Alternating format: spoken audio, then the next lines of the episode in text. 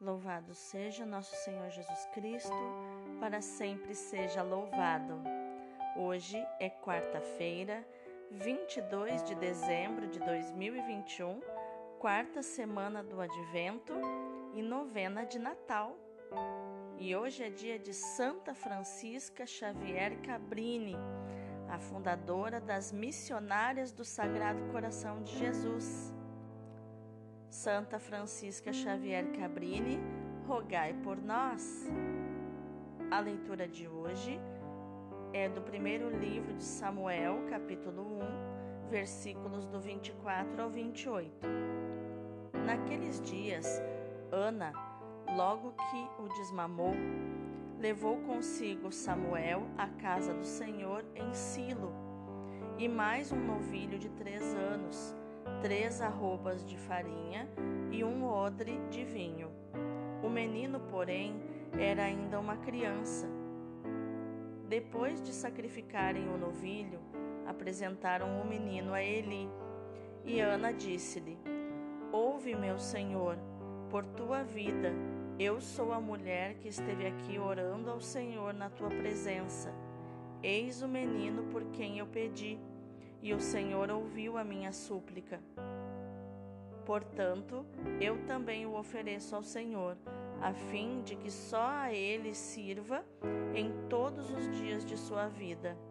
E adoraram o Senhor. Palavra do Senhor, graças a Deus. O responsório de hoje é do primeiro livro de Samuel, capítulo 2, versículos do 1 ao 8 que é o Cântico de Ana, mãe do profeta Samuel. Meu coração exultou no meu Senhor Salvador. Exulta no Senhor meu coração e se eleva a minha fronte no meu Deus. Minha boca desafia os meus rivais, porque me alegro com a vossa salvação. O arco dos fortes foi dobrado, foi quebrado mas os fracos se vestiram de vigor. Os saciados se empregaram por um pão, mas os pobres e os famintos se fartaram. Muitas vezes deu à luz a que era estéril, mas a mãe de muitos filhos definhou. É o Senhor quem dá a morte e dá a vida, faz descer a sepultura e faz voltar é o Senhor quem faz o pobre e faz o rico. É o Senhor quem nos humilha e nos exalta. O Senhor ergue do pó o homem fraco, e do lixo ele retira o indigente, para fazê-lo assentar-se com os nobres num lugar de muita honra e distinção. Meu coração exultou no meu Senhor, Salvador. O evangelho de hoje é Lucas, capítulo 1, versículos do 46 ao 56, que é o cântico de Maria, mãe de Jesus, que nós chamamos de Magnífica. Naquele tempo, Maria disse: A minha alma engrandece o Senhor, e o meu espírito se alegra em Deus, meu Salvador, porque olhou para a humildade de sua serva. Doravante, todas as gerações me chamarão bem-aventurada, porque o Todo-Poderoso fez grandes coisas em meu favor. O seu nome é santo e sua misericórdia se estende de geração em geração a todos os que o temem. Ele mostrou a força de seu braço, dispersou os soberbos de coração, derrubou do trono os poderosos e elevou os humildes. Encheu de bens os famintos e despediu os ricos de mãos vazias. Socorreu Israel, seu servo, lembrando-se de sua misericórdia, conforme prometera aos nossos pais, em favor de Abraão e de sua descendência para sempre. Maria ficou três meses com Isabel depois voltou para casa. Palavra da salvação, glória a vós, Senhor. Então, quais os ensinamentos de inteligência emocional, atitude e comportamento podemos encontrar nos textos de hoje? A leitura de hoje nos mostra que Ana havia pedido a Deus a graça de ter um filho e Deus lhe concedeu. Por isso, ela vai ao templo de Silo agradecer o dom da maternidade, levando com ela alguns dons e, sobretudo, o filho Samuel, para o oferecer ao Senhor. Como ela mesma diz, a fim de que só a ele sirva todos os dias da sua vida, como está no versículo 28. Depois de imolar um novilho, em sacrifício de ação de graças e de louvor ao Senhor, ela apresenta o filho ao sacerdote Eli, lembrando-lhe o episódio e a oração que ela fez na presença de Eli, uns anos antes, onde chorava muito. E ela contou então ao sacerdote como o Senhor a havia escutado.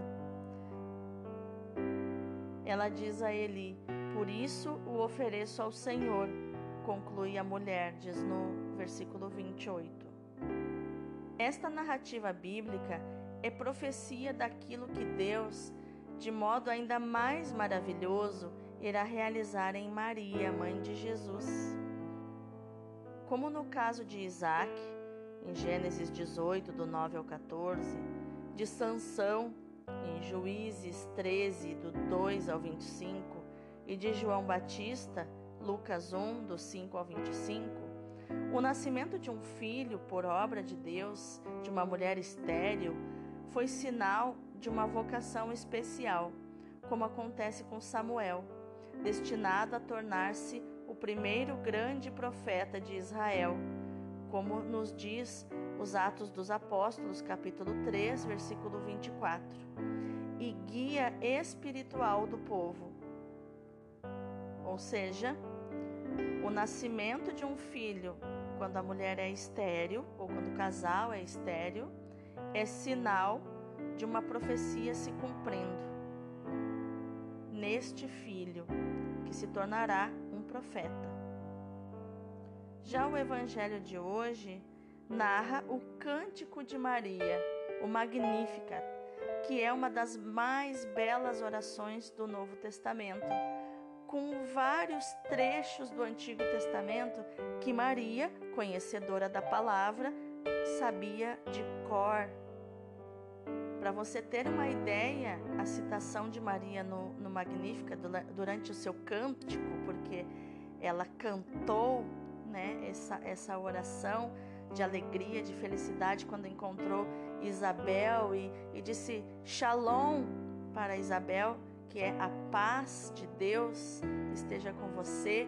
E Isabel foi tomada pelo Espírito Santo naquele momento, e as duas felizes, e Maria entoa um cântico que contém as seguintes passagens: 1 Samuel, capítulo 2, do 1 ao 18, o Salmo 110, versículo 9, o Salmo 102, versículo 17, o Salmo 88, versículo 11, o Salmo 106, versículo 9, Isaías 41, do 8 ao 9. O Magnificat é o cântico dos pobres, dos simples e humildes, sempre prontos a acolher e a admirar-se com as iniciativas de Deus. É significativo que este cântico tenha sido posto nos lábios de Maria, a criatura mais digna do louvor a Deus, que nasce no culminar da história da salvação, na plenitude dos tempos, e que é imagem da Igreja, sempre guiada por Deus, que usa de amor e de misericórdia para com todos, especialmente para com os pobres e os pequenos. O texto se divide em duas partes. Maria dá glória a Deus pelas maravilhas realizadas na sua humilde vida, tornando-a colaboradora da salvação realizada por Cristo, seu Filho. Isso os versículos 46 a 49. Depois, como uma segunda parte, ela exalta a misericórdia de Deus pelos critérios extraordinários e impensáveis com que confunde as situações humanas, expressas por seis verbos: manifestou, dispersou, derrubou, exaltou, despediu e acolheu. Que refletem o modo de agir forte e paterno de Deus em favor dos últimos e dos carentes. Isso está nos versículos 50 ao 53. Finalmente, Maria recorda o cumprimento fiel das promessas de Deus feitas aos pais e mantidas em relação a Israel, versículos 54 e 55.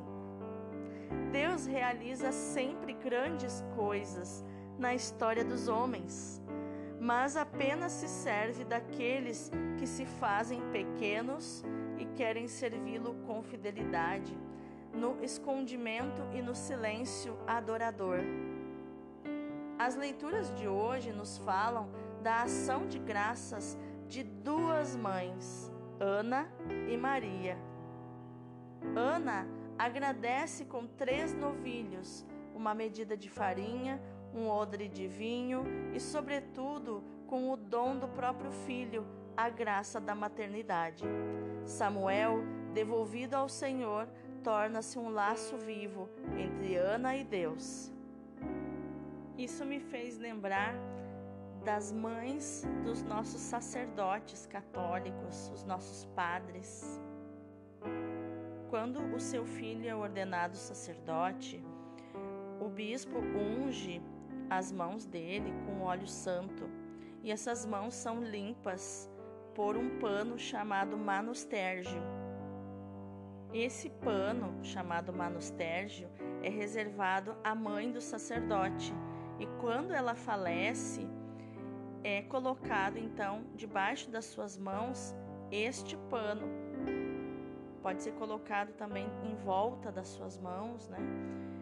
Para simbolizar que diante de Deus ela não chegará à presença do Altíssimo com as mãos vazias. Quando essa mãe se apresentar diante de Deus na vida eterna, Deus perguntará a ela: Eu te dei a vida, o que tu me deste? Ela então entregará a Deus o manustérgio.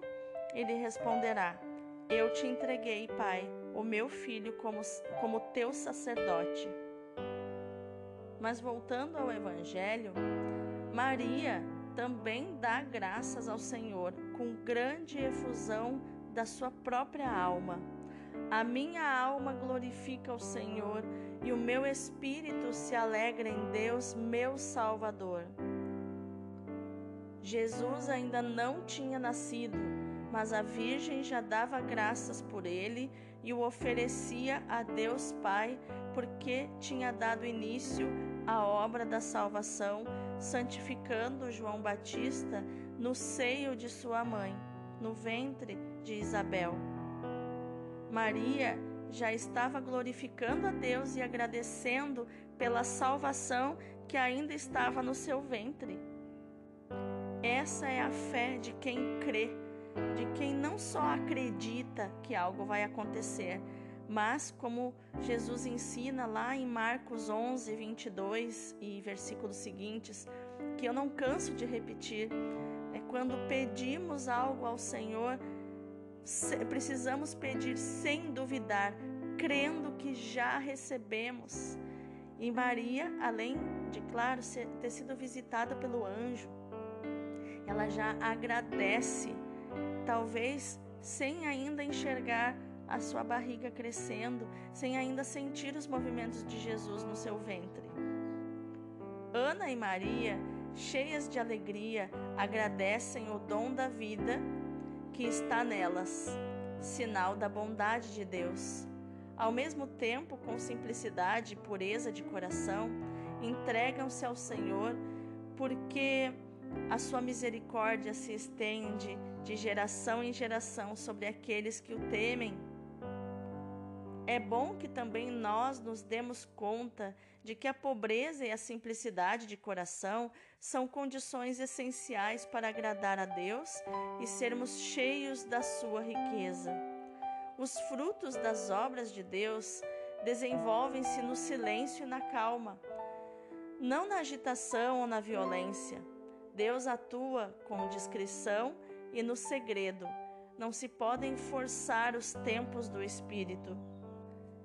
E a pobreza que eu estou falando aqui é a pobreza do desapego, de ser desapegado das riquezas e do dinheiro, para que eles não tomem o, para que o dinheiro e as riquezas não tomem o lugar de Deus na nossa vida. Mas as riquezas e o dinheiro têm o seu lugar na nossa vida. E eles precisam ocupar o lugar certo. É, prosperidade é, todos nós podemos aprender a ter, mas riqueza é dom de Deus para as pessoas que Ele escolhe serem ricas né, e, e, como os reis, como pessoas é, muito, muito prósperas, porque Deus patrocina projetos. Ele usa das nossas riquezas para fazer o bem para a humanidade, para promover a riqueza de todos. Como Maria, somos convidados, na proximidade do Natal, a partilhar essa delicadeza do Senhor, confiando todos os nossos projetos e a nossa vida àquele que nos amou primeiro e que quer o nosso bem, quer o melhor para nós. Quando nos sentimos amados, nós queremos, desejamos corresponder a esse amor Claro, jamais poderemos retribuir o amor de Deus, porque ele é imenso, ele é infinito e eterno. Mas nós podemos corresponder com o nosso tamanho, oferecendo-lhe o nosso louvor, porque ele escolheu o que era louco aos olhos do mundo para confundir os sábios, escolheu aquilo que no mundo era fraco para confundir os fortes para que ninguém possa gloriar-se diante de Deus. Isso está em 1 Coríntios, capítulo 1, versículos 27 ao 29. O louvor e a ação de graças, como as outras dimensões da oração, nascem do silêncio que possibilita a escuta do Senhor que fala e que possibilita dar-nos conta das maravilhas que Ele faz em nós e à nossa volta mas também é importante louvarmos a Deus com cânticos, com toda a nossa alma, com todo o nosso coração, porque desde que esse barulho, essa agitação não nos dispersem e nos distraiam, mas nos conectem mais a Deus, ao louvor. O salmista rezava: Ponde, Senhor, vigilância à minha boca guardai a porta dos meus lábios. Isso está no Salmo 141 ou 140, versículo 3. O tempo de Natal implica sempre alguma agitação, não é verdade? E é natural, mas há havemos de ter o cuidado de não perdermos o foco no essencial. Se é para fazer barulho, que seja barulho de cântico de louvor e adoração a Deus para entregar-se de corpo e alma ao Senhor. É importante lembrarmos como Jesus gostava de se entreter com o Pai. E também nós precisamos reservar momentos de solidão, de louvor, de adoração ou até mesmo de silêncio também, que é importante para nos deixarmos renovar na intimidade com Cristo e nos unirmos ao seu amor pelos seres humanos. Não podemos ter medo do silêncio, não podemos perder o sentido do silêncio. É, medo da solitude, ela é muito importante para perscrutarmos a palavra de Deus, os seus mistérios investigarmos o coração de Deus que está na Sua palavra. Sem a importância do silêncio, sem os momentos de silêncio, que é um dom importante, corremos o risco de nos perder. Pelo silêncio, nós entramos na profundidade de nós mesmos, conhecemos as nossas verdadeiras exigências e aceitamos essas exigências. Com a ajuda do Espírito Santo, também podemos realizar essas exigências, os nossos desejos, os desejos da nossa alma. A psicologia vai dizer que quanto mais uma pessoa tagarela, fala, né, quanto mais ela se agita com músicas, como muitas vezes vemos passar, né, aqueles, aqueles jovens dentro de carros rebaixados, ouvindo o som altíssimo, músicas geralmente funk, é, aqueles o que chamamos de proibidões, né? Cheios de, de falas obscenas, né? Uh, uh, tornando as pessoas, homens, mulheres, principalmente mulheres, como objetos. O que, que é toda essa tagarelice, todo esse barulho? É medo de olhar para a dor da infância. Geralmente foram pessoas humilhadas, maltratadas pelos pais, ou mimados demais, é, no sentido de que os pais não foram presentes, mas só deram presentes e, e não deram o, o essencial. Essas pessoas estão alienadas do mundo, não sabem viver fora do barulho. Por isso, não olham para dentro de si, não olham para a dor. São pessoas raivosas, porque a raiva é o embrulho da dor e elas não reconhecem o que Deus faz e quer fazer nelas.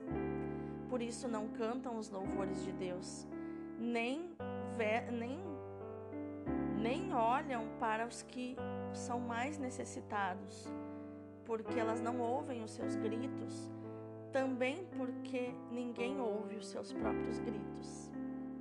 Vamos orar? Senhor nosso Deus, que puseste nos lábios de Ana e de Maria a oração de louvor e de ação de graças, e que fizeste germinar nos seus corações a alegria, fruto da tua visita amorosa e paterna. Dá-nos a graça de também nós descobrirmos e praticarmos na oração as atitudes de louvor, de adoração e de reconhecimento pelas maravilhas que gratuitamente fizestes e continuas a fazer em nós e à nossa volta, na igreja e no mundo. Eu sei, Pai, o quanto o Senhor quer que vivamos na alegria pela experiência do teu amor de Pai misericordioso e fiel.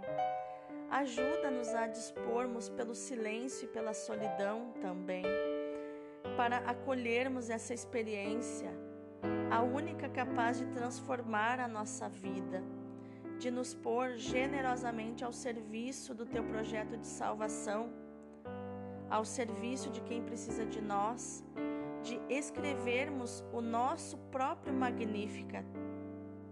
Ajuda-nos, Pai, na solidão e no silêncio, a chorarmos as nossas dores, para que, fazendo essa liberação emocional, nós possamos ter clareza para te servir também naqueles que sofrem, daqueles que sentem uma tristeza tão grande que não conseguem mais chorar.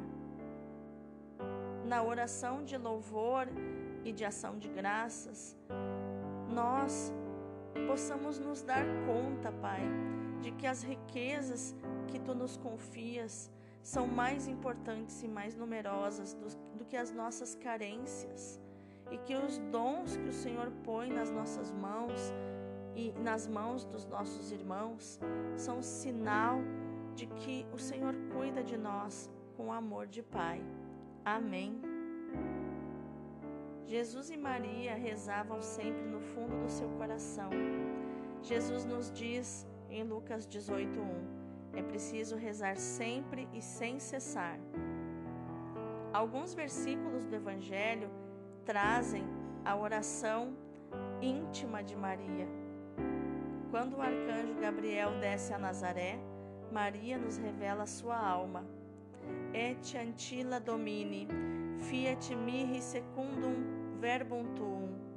Sou a serva do Senhor, que me seja feito segundo a vossa palavra. Eis, portanto, a disposição habitual de Maria na sua oração. É a humildade e o abandono, o que Deus quer e é tudo. É a suprema santidade. Eu dou tudo ao Senhor, tudo que Ele quer e tudo, tudo, tudo de mim. O padre Leão Deon, fundador dos Deonianos, que são os padres do Sagrado Coração de Jesus, ele diz que o Magnífica nos fala mais amplamente os sentimentos da oração de Maria. É um cântico lírico à glória de Deus. É o louvor, o reconhecimento, a humildade. Nada de preocupação pessoal. Deus é bom, isso lhe basta. Rejeita os orgulhosos e abençoa os humildes. Repara também, protesta contra os soberbos e os avarentos. O amor puro e ação de graças são a nota dominante. A minha alma glorifica o Senhor.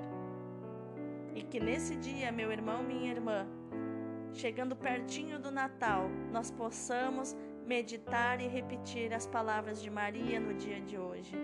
Lá de Lucas 1:46.